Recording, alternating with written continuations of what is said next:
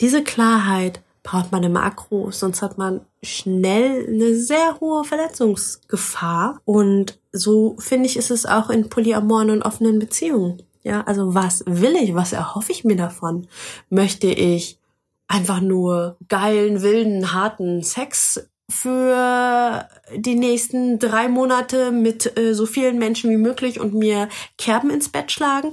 Ähm, übrigens äh, muss ich ab jetzt äh, diese Folge als explizit, glaube ich, äh, markieren. Muss ich mir gerade mal kurz aufschreiben. du möchtest fliegen lernen? Du möchtest über dich selber hinauswachsen? Dann bist du hier genau richtig. Hi und herzlich willkommen zum Lerne Fliegen, dem Acro-Yoga-Podcast. Mit mir, Mein Nguyen. So, nach all den Interviews der letzten Wochen gibt's heute mal wieder einfach nur mich und meine Stimme. ich hoffe, ihr freut euch mit mir auf diese neue Folge, denn es ist mal wieder eine sehr spannende und diesmal auch eine sehr persönliche Folge. Und zwar geht es um das Thema Polyamorie und was es eigentlich mit Acro-Yoga zu tun hat, beziehungsweise wo da die Gemeinsamkeiten sind. Acro-Yoga, was das ist, ist, glaube ich, mittlerweile allen bekannt, die hier irgendwie zuhören. Ansonsten schaltet gerne mal in ältere Folgen rein. Es ist, ähm, ja, mein, mein großes Baby, mein Werkzeug, mit dem ich so, so viel für mich und für andere geheilt habe. Und auch einfach unglaublich viel Spaß mit habe. Und Polyamorie bedarf, denke ich, einer etwas größeren Erklärung, wobei ähm, ich es hier kurz halten mag bei mir im Instagram-Account, ähm, also gerade äh, bei den IGTV-Videos und ein paar Posts findet ihr da äh, deutlich mehr dazu.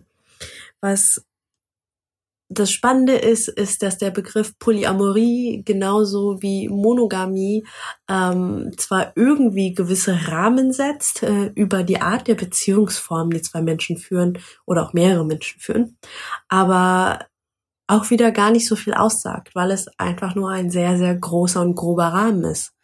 Eine monogame Beziehung ist eine Beziehung, in der sich zwei Menschen darauf einigen, ja, wir lieben nur einander und es kommt niemand dazu und ansonsten ist da nichts außer uns beiden. So ganz platt gesagt.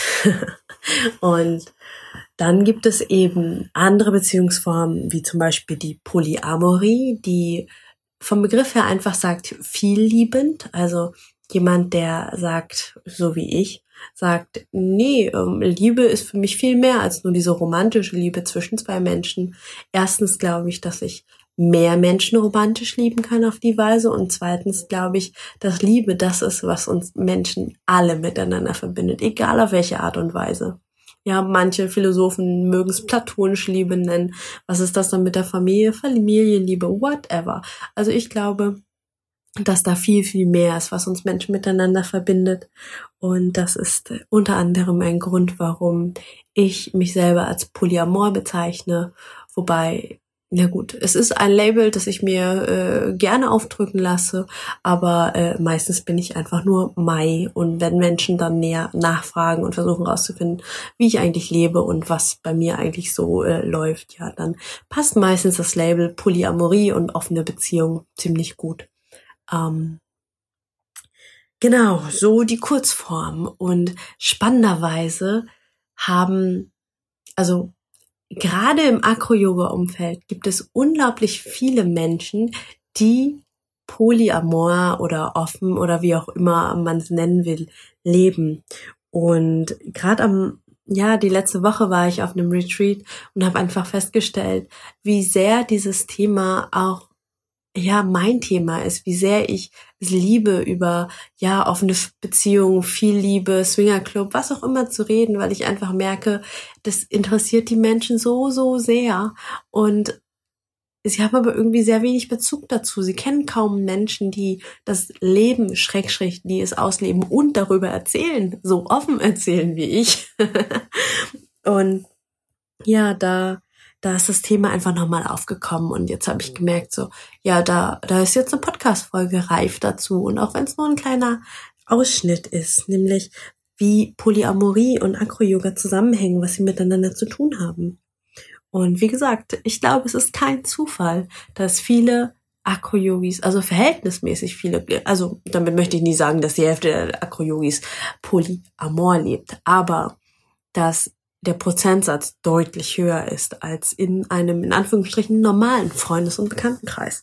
Und das finde ich schon ziemlich bemerkenswert. Und dann habe ich mir einfach mal die Frage gestellt, was haben Polyamorie und Akro-Yoga eigentlich gemeinsam? Und der erste Punkt, der mir direkt aufgetaucht ist, ist, klar, die Offenheit, Neues auszuprobieren. Ja, also wer Akro-Yoga ausprobiert, wer das mal, also ich meine, das sieht halt irgendwie voll krass und fancy aus, ja. Und wer sagt, boah, das möchte ich mal ausprobieren, der hat schon eine gewisse Offenheit, ja. Und mag halt neue Dinge ausprobieren, an Neues rangehen. Und so ist es auch bei Polybeziehungen, ja. Wir, die meisten, die anfangen, Poly zu leben, die kommen, also die sind nicht auf die Welt gekommen und haben gesagt, so, ab jetzt, äh, ich bin 40, ich bin geschlechtsreif und ich beschließe, ich möchte Monogamie nicht so, wie es alle anderen tun, sondern Poly sein. Ähm, by the way, ich habe mich schon immer Poly gefühlt, aber äh, ich dachte immer, ich sei falsch. Ich dachte immer, es sei nicht richtig. Und habe dann versucht, mich jahrelang, ähm, den Großteil eigentlich meines Beziehungslebens, versucht, in monogamen Beziehungen zu zwängen. Ähm, Fun Fact, vielleicht geht's hier jemandem ähnlich. Also, Offenheit. Ähm, viele Paare merken, dass sie, ja, dass sie irgendwie was anderes brauchen, was anderes ausprobieren wollen, möchten. Manche gemeinsam, manche getrennt. Und so beschließen viele Paare oder auch Einzelne zu sagen, nee, ich möchte ab jetzt offene Beziehungen haben. Und tada, Offenheit. Punkt Nummer eins.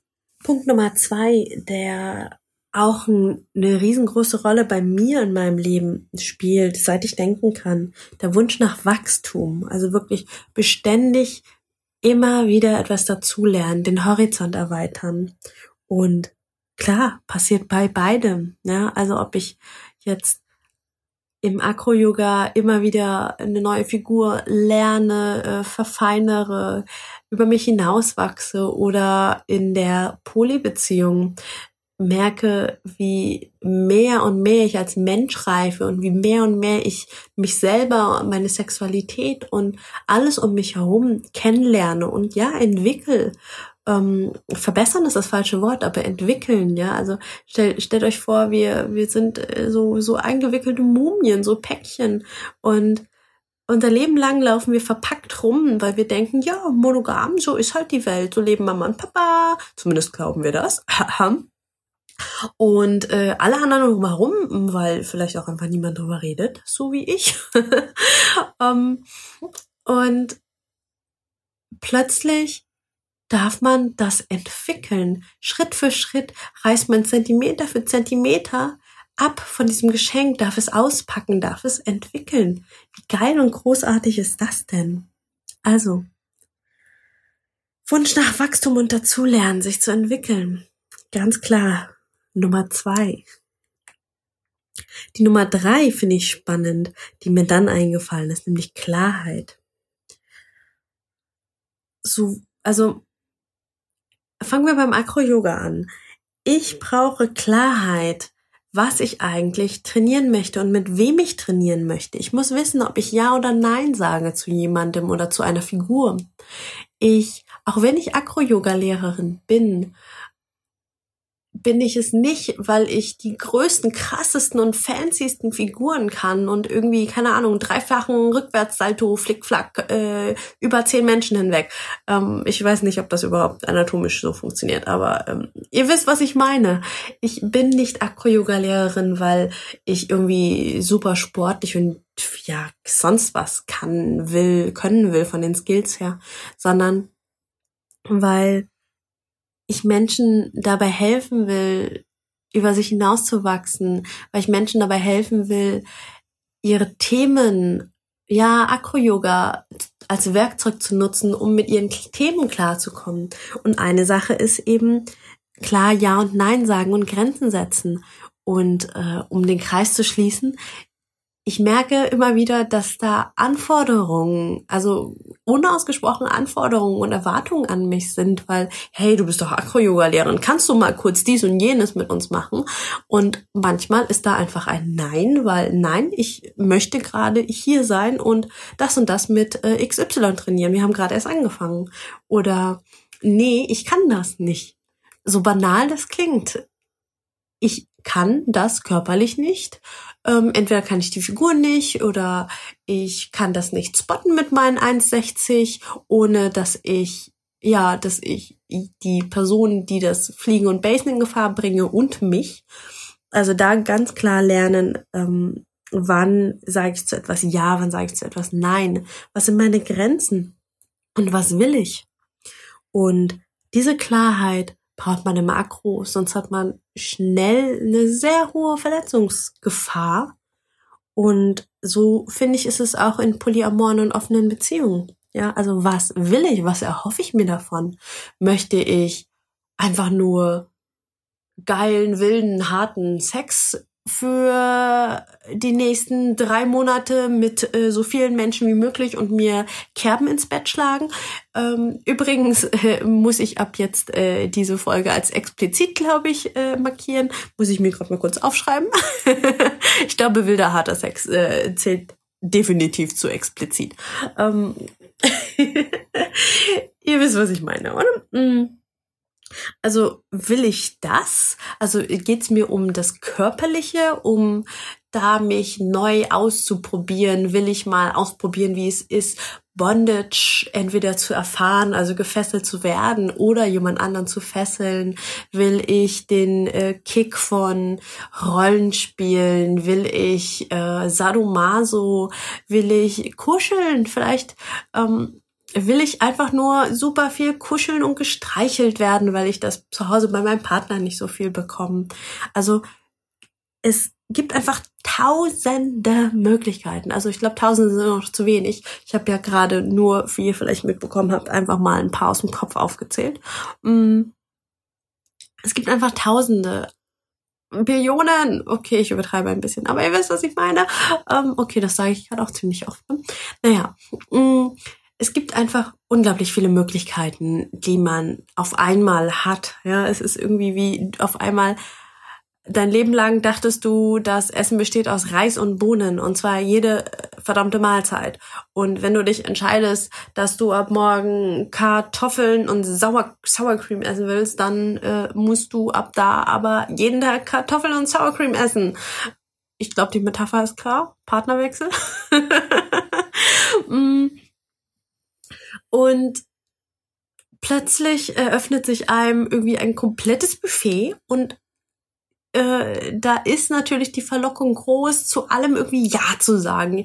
Ja, ich schlage mir den Bauch mit allem voll. Erst irgendwie eine fette Portion Vanillepudding und dann Kartoffeln mit Sour Cream und dann noch äh, Bratnudeln und da hinterher eine gebratene vegane Ente und mh, mm, naja. es ist ähm, Verletzungsgefahr, wie im Akro auch. Also wenn man zu allem Ja sagt, dann funktioniert das auch nicht, weil man sich dann verliert.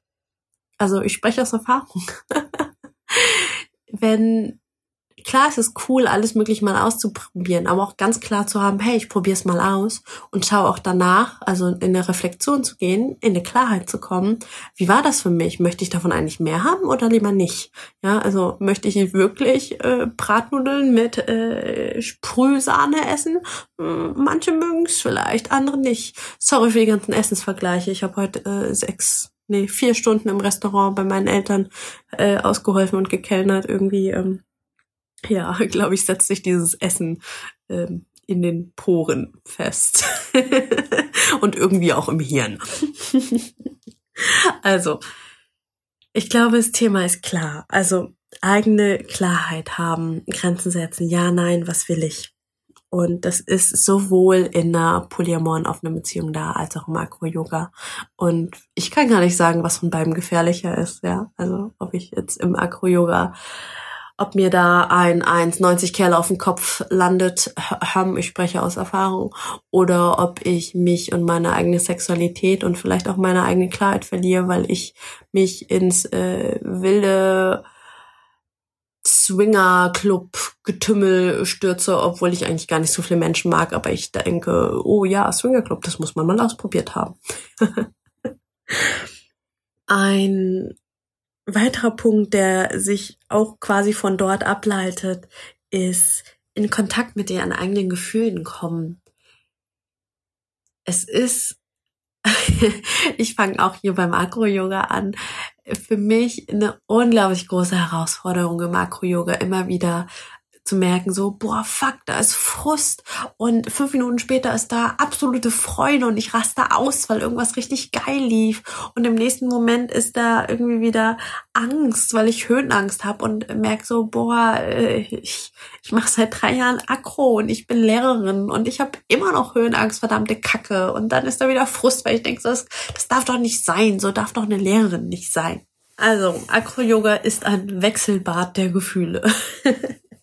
Und genauso ist es auch in der Polyamorie. Und ich glaube, das ist so das eines der Knackpunkte, wo ich so ziemlich die meisten, wirklich die meisten Gespräche darüber führe, sobald irgendwie klar ist, ja, ich führe eine offene Beziehung und ja, ich glaube daran, dass Polyamorie äh, vorhanden ist oder dass ich Polyamor bin, äh, ist die klassische erste Frage, ja, was ist denn mit Eifersucht?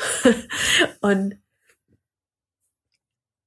für mich ist immer wieder spannend, da reinzugehen und zu sagen, ja, was ist denn mit der Eifersucht? Also, es ist ein Gefühl, das ist korrekt. Und das gibt's aber nicht nur in einer offenen Beziehung. Wie gehst du denn mit deinen Gefühlen um, wenn du in einer monogamen Beziehung bist? Naja, die meisten Menschen, so meine ganz steile These, drücken's weg. Ich glaube, den meisten Menschen ist nicht klar, was Eifersucht eigentlich genau ist und gehen dem auch gar nicht auf den Grund und geben ihm keinen Raum. Und die große Chance in einer polyamoren Beziehung ist eben genau das, dass über alles gesprochen wird oder über sehr, sehr vieles. Und Eifersucht sich sehr klar ihren Raum nimmt. Und es ist ein Gefühl wie jedes andere, wie eben auch äh, Frust, Freude, äh, Trauer, Wut, alles. Und warum ist Eifersucht bei uns in unserer Gesellschaft so ein, ja, so ein schwieriges und kaum greifbares Thema? Und dabei ist Eifersucht etwas so, so Simples. Mm ich belasse es mal bei dem Teaser. Vielleicht habt ihr ja Interesse, da mehr drüber zu hören, denn lasst mich, mich wissen, sonst äh, wird das hier auf einmal noch ein, halber, äh, ein halbstündiger Vortrag über Eifersucht. Also, in beiden Polyamorie, offene Beziehung, Akro-Yoga, kommt man unglaublich stark in Kontakt mit sich selber, seinen eigenen Gefühlen, darf sie kennenlernen, darf sie ausdrücken lernen. Wie vielen Leuten habe ich beigebracht, sich richtig zu freuen? Es ist unglaublich, aber in unserer Gesellschaft habe ich irgendwie das Gefühl, wir verlernen uns zu freuen, wir verlernen zu feiern, zu lachen, zu jubeln. Und das ist so traurig. Kommen wir zum nächsten Punkt, zur Empathie. Wie geht es meinem Gegenüber? Kann ich mein Gegenüber wirklich sehen und spüren? Im Akro-Yoga ganz banal, auf im Level ist denn mein Acro-Yoga-Partner oder die Person, mit der ich jetzt gerne fliegen, basen, irgendwas machen möchte? Gerade auf Jams ist es ja, oh, wieder ein neuer Mensch. Mal gucken, wie, wie die Person drauf ist. Ja, also wie ist auch die Stimmung, wie ist die Laune? Und da super feinfühlig zu sein und in einer offenen und ehrlichen Kommunikation zu bleiben, das ist spannend. Und ja, eigentlich könnt, könnt ihr das genau eins zu eins so auf, ähm, auf eine Beziehung übertragen.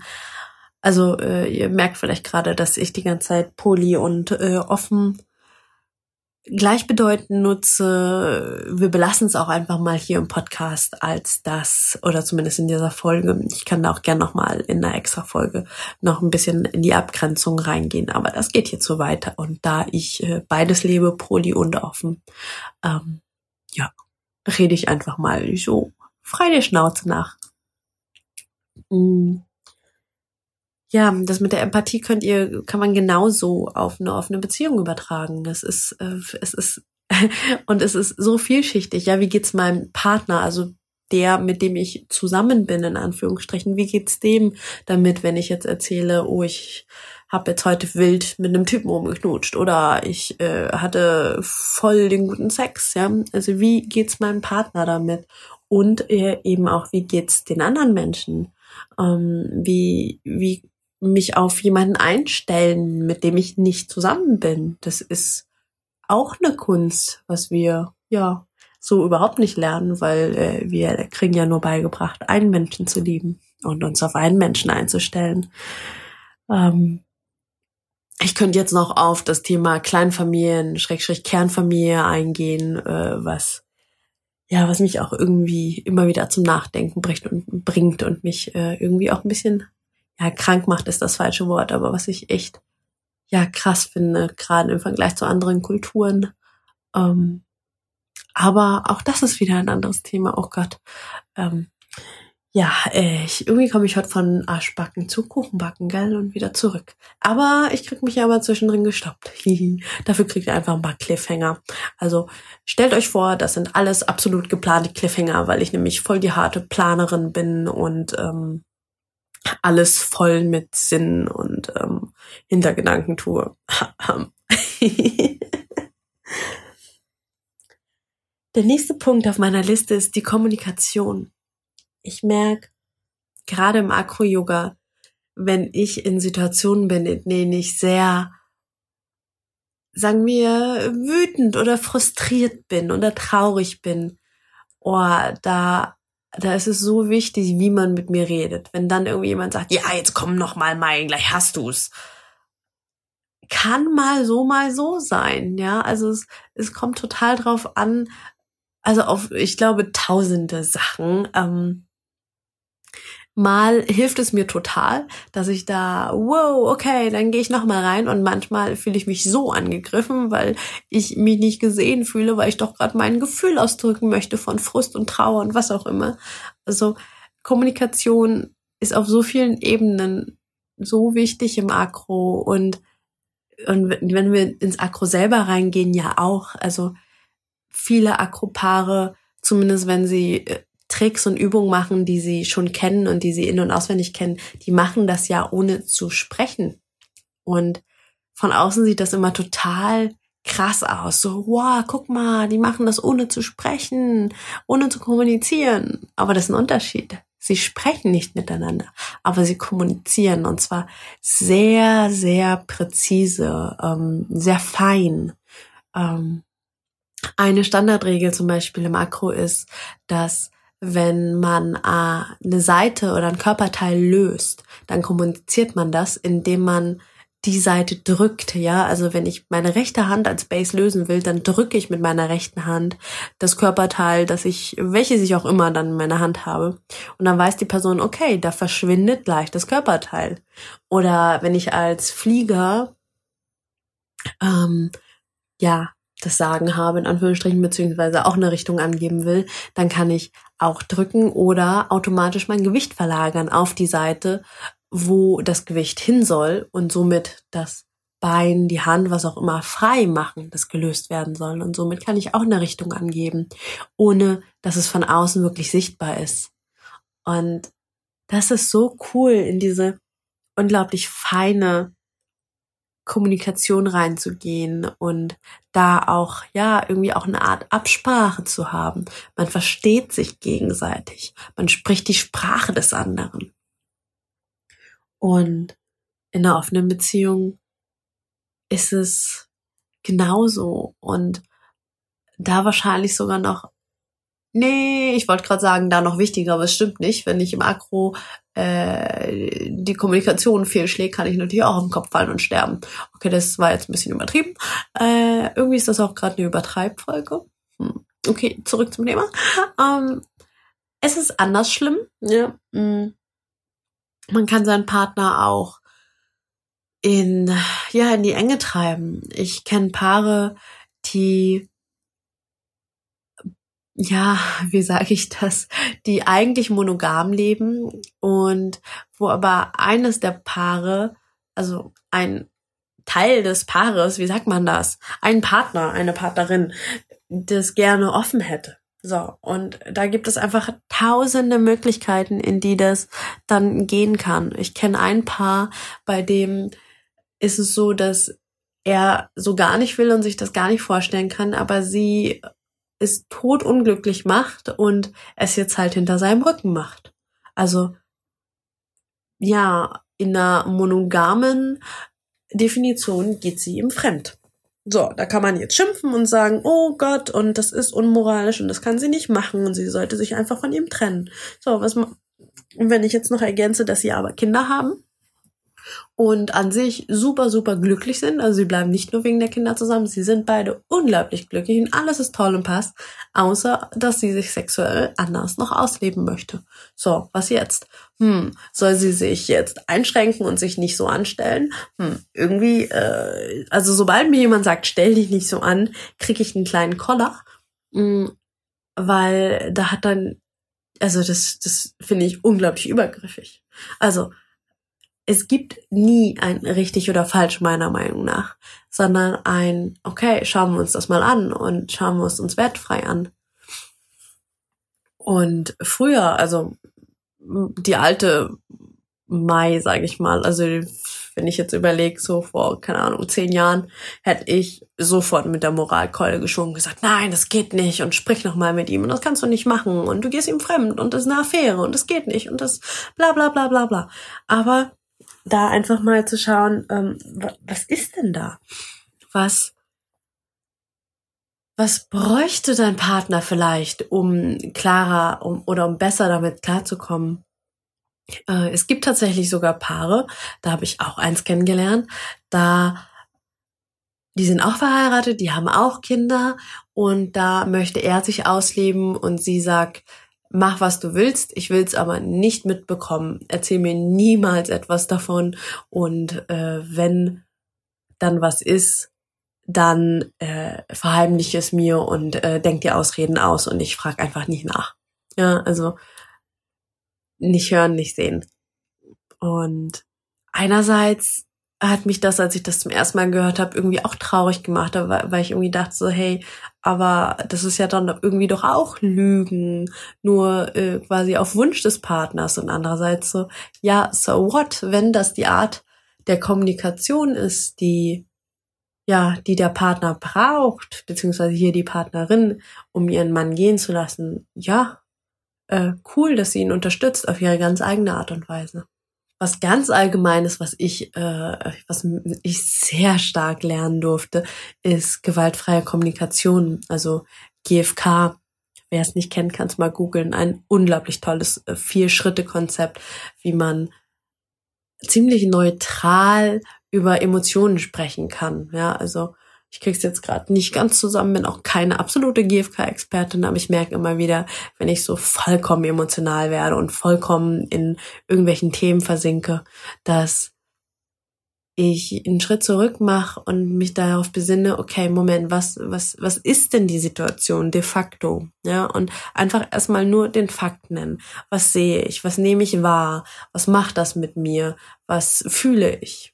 Ja, es könnten fast die vier Schritte gewesen sein. Naja, GFK-Experten schlagen vielleicht jetzt den, die Hände über den Kopf zusammen, aber mm, ich ja, nutze die Methoden so, wie sie für mich in mein Leben passen. Kommunikation, das A und O. Fordern, nicht so geil. Wünschen, cool. Und einfach schauen, was passt für ein und für den anderen und wo findet man sich zusammen oder vielleicht auch nicht. Das ist und darf alles irgendwie sein. Ich hoffe, das klingt jetzt nicht wie ein Appell für Affären. Ähm, das war jetzt irgendwie, ja, waren zwei Beispiele, in denen man das irgendwie als Affären deuten und sehen könnte. Aber ich hoffe, ich habe davor so viele Positivbeispiele gebracht, ähm, in Anführungsstrichen positiv, dass ihr auch hier versteht, was ich meine. Der vorletzte Punkt oder vorvorletzte? Hm, naja, auf jeden Fall der nächste Punkt ist ganz banal die Gemeinsamkeit der wechselnden Partner. Im Akro selbstredend. Wobei, ja doch, ich glaube, ich hatte es schon mal in einer anderen Podcast-Folge angesprochen. Das, was Akro-Yoga, also wirklich das Konzept hinter Akro-Yoga auszeichnet, sind die Jams, das Wechseln der Partner und Partnerinnen, das gemeinsame Spielen, während in einer Sportakrobatik ähm, es darum geht, mit einem festen Partner oder einer Gruppe zu trainieren und immer besser zu werden und sich zu verfeinern und äh, die nächsten krassen, coolen Tricks zu haben. Während es im Akro-Yoga halt darum geht, hey, neuer Partner, neuer Mensch, okay, lass mal aufeinander einstimmen, lass mal einspielen und schauen, wie das so funktioniert. Ja, das finde ich einfach unglaublich schön. das ist was, wo ich immer wieder merke, so ja, deswegen bin ich Akro-Yogini und habe mich für eine, ja, für ein Teacher-Training bei Akro-Yoga entschieden und bin nicht irgendwie krass in der Sportakrobatik unterwegs. Und ja, Polyamorie, offene Beziehung, das gleiche. Also ich habe gerade heute mit ja mit meiner sehr sehr guten und lieben Freundin Seja telefoniert und habe ihr erklärt, dass ich mich dauernd in Menschen verknalle. Also wirklich äh, am laufenden Band, sobald ich jemand Neues kennenlerne, bin ich meistens erstmal voll verknallt und hin und weg, weil ich einfach immer erstmal das Gute in den Menschen sehe. Ich sehe immer erstmal, was die Menschen alles Tolles machen, wie cool sie sind und wie viel Mühe sie sich geben und mit was für positiven Intentionen sie Dinge tun. Und einfach die Möglichkeit, die Offenheit zu haben, mich nicht zu verbiegen, mich, ja, mich in Menschen verknallen zu dürfen, das ist für mich ein großes Geschenk und das bedeutet nicht, dass ich mit jedem, in den ich verknallt bin, das wären ziemlich viele, ähm, in die Kiste steige, sondern einfach nur, dass die Gefühle da sein dürfen, dass da echte Zuneigung entstehen darf. Ganz egal, ob am Ende überhaupt Körperkontakt entsteht oder ja, überhaupt ein Gespräch. Und der jetzt vorletzte Punkt ist das Thema Heilung. Ich hatte es auch schon mal in einem alten Podcast, in einer alten Folge angesprochen, dass für mich Akku Yoga eine große, große Heilerfahrung war. Ich, ich habe einfach so viele alte Wunden für mich heilen dürfen. Ganz banal für mich zum Beispiel ist das Thema Spielen so wichtig heutzutage. Ich durfte als Kind ganz wenig spielen. Also was nicht bedeutet, dass meine Eltern besonders böse waren oder so, sondern es, es war halt viel Ernst in, in meiner Kindheit dabei. Bei uns ging's regelmäßig ums nackte Überleben. Bei uns ging es regelmäßig darum, dass nicht genug Kohle da war, dass ich, seit ich denken kann, auf meine Schwestern aufpassen musste, dass ich im Restaurant mitarbeiten musste, und das nicht zu wenig.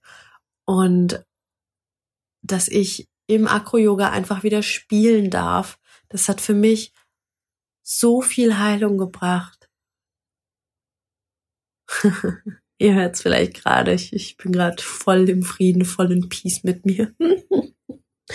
und für andere sind es dann Themen wie Selbstsicherheit oder ihren Selbstwert erkennen, merken, wie stark sie eigentlich sind, merken, dass sie bei der Seher zum Beispiel ist bei ihr so ein Glaubenssatz, dass sie zu groß ist und zu viel ist und sie ist halt eine große Frau und deswegen musste sie früher im Schulsport immer basen und jetzt im Akro auf einmal Vertrauen zu lernen und zu verstehen, so, oh Moment, ich darf auch fliegen und über sich hinauszuwachsen und zu fliegen und zu schreien und zu jubeln. Das war für sie eine große Heilung. Und da sind sich Akro-Yoga und ja, die Polywelt sehr ähnlich. Denn auch in der Polywelt passiert so viel Heilung, weil du kommst nicht dran vorbei, an deinen Wunden, wenn du dich für eine offene und oder Polybeziehung entscheidest. In einer normalen 0815 Beziehung können wir immer wieder an alten Wunden vorbeilaufen, die Augen schließen und sagen, ah, nee, nee, nee, will ich nicht sehen, passt schon. Oder vielleicht ist mir gar nicht klar, dass sie da sind. Aber wenn ich immer wieder auf Gefühle und auf Wunden stoße, dann hat eine Beziehung, eine offene Beziehung nur die Chance zu leben, zu überleben und aufzublühen, wenn die Themen angegangen werden, wenn du dich deinen Schatten stellst und wenn du dich dadurch einfach selber heilst. Wie geil ist das denn? und zum allerletzten Punkt. Woohoo! Aufregung. Ganz banal, aber klar, es ist beides. Egal, ob ich zu einer Acro-Yoga-Jam gehe oder in einen Swingerclub oder mich mit einem anderen Pärchen treffe oder mich auf ein Date mit einem Typen treffe oder auf einer ganz normalen Party bin und da mit jemandem flirte. Es ist immer einfach auch Aufregung. Es ist cool. Ich weiß nicht, was gleich passiert. Ich weiß nicht, welche Menschen da sind. Und ich weiß nicht, mit wie vielen, mit wem ich auf dieser Jam fliegen werde. Ich weiß nicht, was für Figuren ich hinbekomme, was für Figuren ich nicht hinbekomme. Ich weiß nicht, ob nachher noch eine Massage stattfindet. Ähm, ich weiß nicht, ob ich heute Sex haben werde. Hm, war das jetzt auf Akro oder auf Poly bezogen? Naja. ähm, es ist einfach aufregend, das ist spannend, es bringt auch dieses Kribbeln und Prickeln zurück ins Leben, was bei vielen von uns einfach irgendwann einschläft. Gerade wenn nach, ja, nach der bekannten ein bis zwei Jahresfrist die rosarote Brille, so wie der Gary Chapman von den fünf Sprachen der Liebe sagt, wenn die einfach wieder, ja, wenn man die absetzt, was ist dann da noch? Ist man mit dem Menschen also ist man mit dem überhaupt noch zusammen? Liebt man den noch? Oder ist da einfach Alltag und man möchte den Alltag mit der Person und gleichzeitig braucht man aber noch ein bisschen Aufregung und Prickeln und sonst was.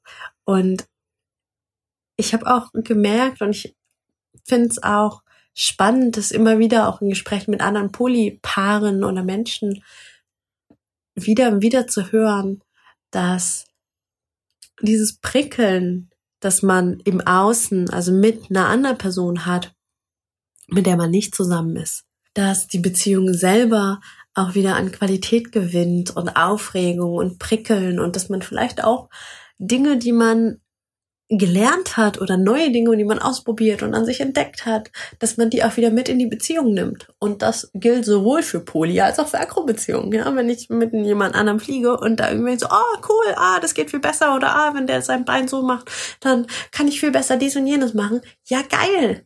Ähm, das kann ich da auch mit meinem festen Akropartner direkt wieder übernehmen.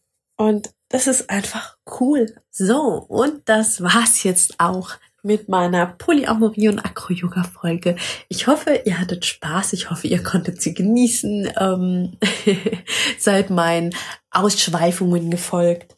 Und was mich jetzt tatsächlich brennend interessiert, ist, wie ihr die Folge und das Thema fandet. Also bitte, bitte schreibt mir da gerne, auf welchem Kanal euch auch immer lieb ist. Auf Instagram schreibt mir da eine, eine Nachricht, in Facebook eine Privatnachricht, in WhatsApp, per E-Mail, was auch immer für euch stimmig ist. Ich würde mich unglaublich über Feedback freuen, ob ihr mehr zum Thema Polyamorie, offene Beziehungen hören wollt, ob es prinzipiell für euch spannend ist, hier noch übers Thema Acro-Yoga hinaus im Podcast Themen zu hören. Denn ich merke immer wieder für mich ist Acro-Yoga eins von vielen Werkzeugen. Es ist ein unglaublich tolles und großartiges Werkzeug, das ganz, ganz viel abdeckt. Aber Acro-Yoga ist für mich kein Selbstzweck. Und es verbindet einfach so viele Themen miteinander, wie zum Beispiel die Polyamorie. Und lasst mich da gerade mal wissen, ob ihr Bock habt, ja, dass der Podcast sich ein bisschen entwickelt in ja, welche Richtung auch immer. Vielleicht habt ihr auch Wünsche, Fragen, Anregungen. Ich würde mich riesig, riesig freuen und ihr würdet mir mega helfen, den Podcast in, ja, in eine neue ja, vielleicht neue, andere Form zu bringen. Ich danke euch. Bis nächste Woche.